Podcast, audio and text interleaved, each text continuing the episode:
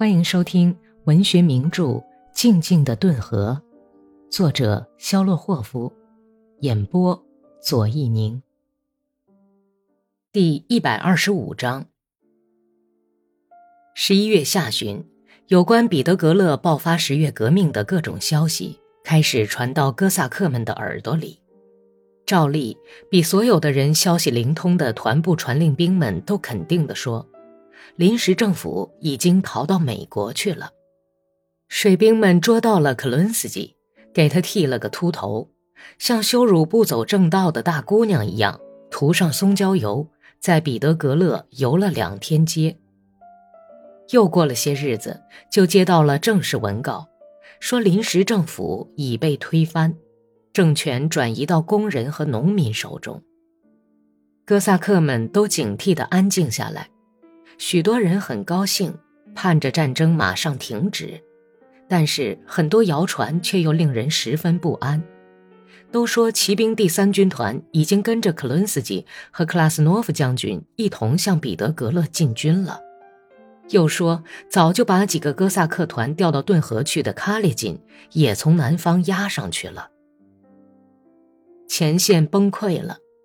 如果说在十月里步兵们还只是零散的，没有组织的三五一伙的开小差那么到十一月底就已经是整连、整营甚至整团的从阵地上撤退了。有些部队是轻装撤退的，但是绝大多数的部队是带走了团队的物资，抢劫了仓库，打死了军官，顺手也抢掠平民。他们就像冲毁堤坝的波浪滔天的洪水一样，向故乡奔流而去。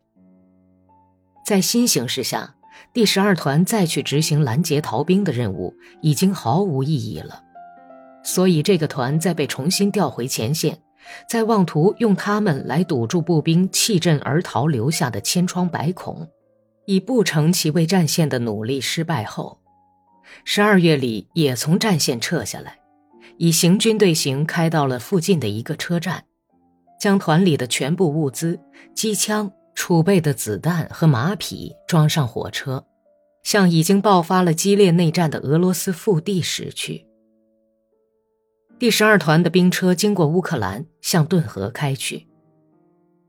在兹纳明克附近，侍卫军想解除这个团的武装，谈判进行了半个小时。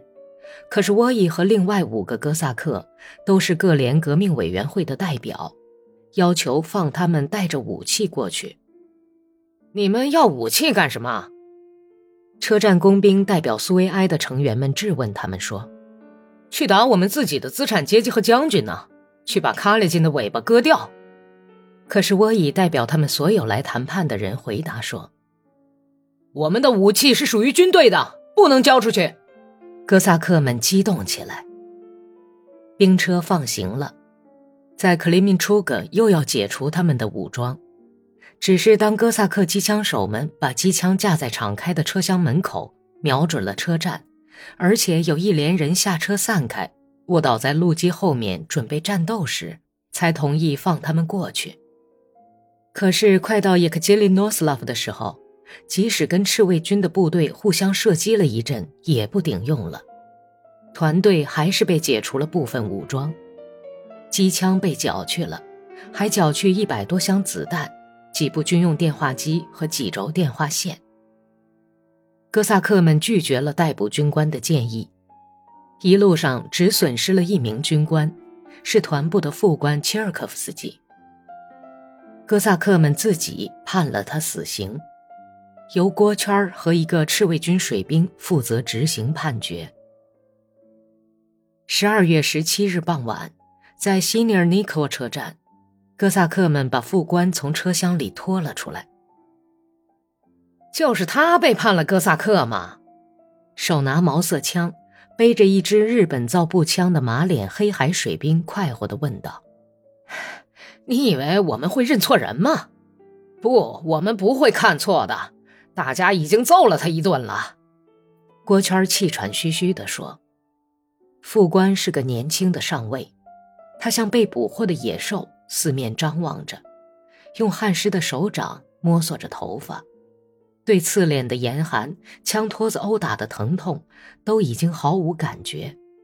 郭圈和水兵把他推得离车厢远一点就是因为有了这帮混账东西，人们才起来暴动，才起来革命。哎，哎，我亲爱的，你别动他，不然你就要被摔碎了。郭圈嘴里嘟哝着，摘下帽子，画了个十字。勇敢点上位老爷，准备好了吗？水兵玩弄着毛瑟枪，微微笑着，露出白白的牙齿，朝郭圈问道：“准备好了。”郭圈又画了一个十字，斜逆着。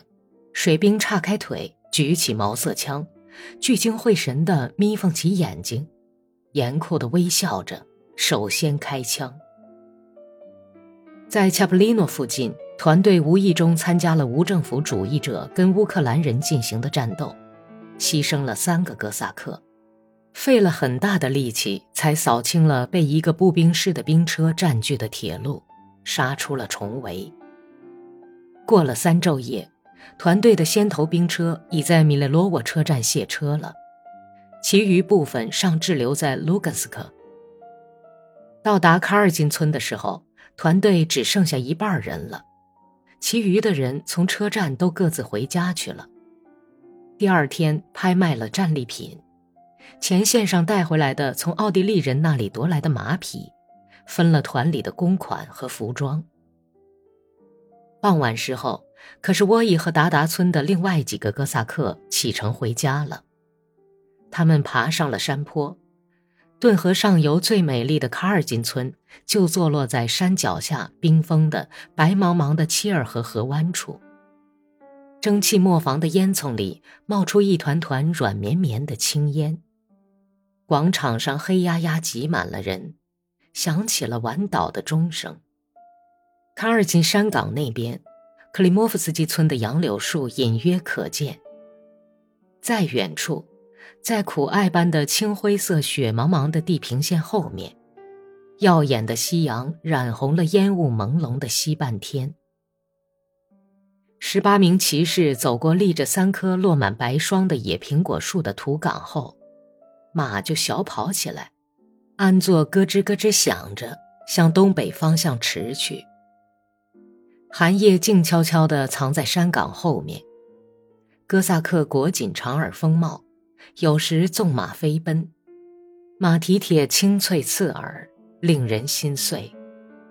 踏平的大道在马蹄下向南驰去，大道两旁是一片不久前融雪水洼结成的薄冰，冰面上冻结的草茎，在月光下像一道道白色的流火在闪烁。哥萨克默默地催马前进。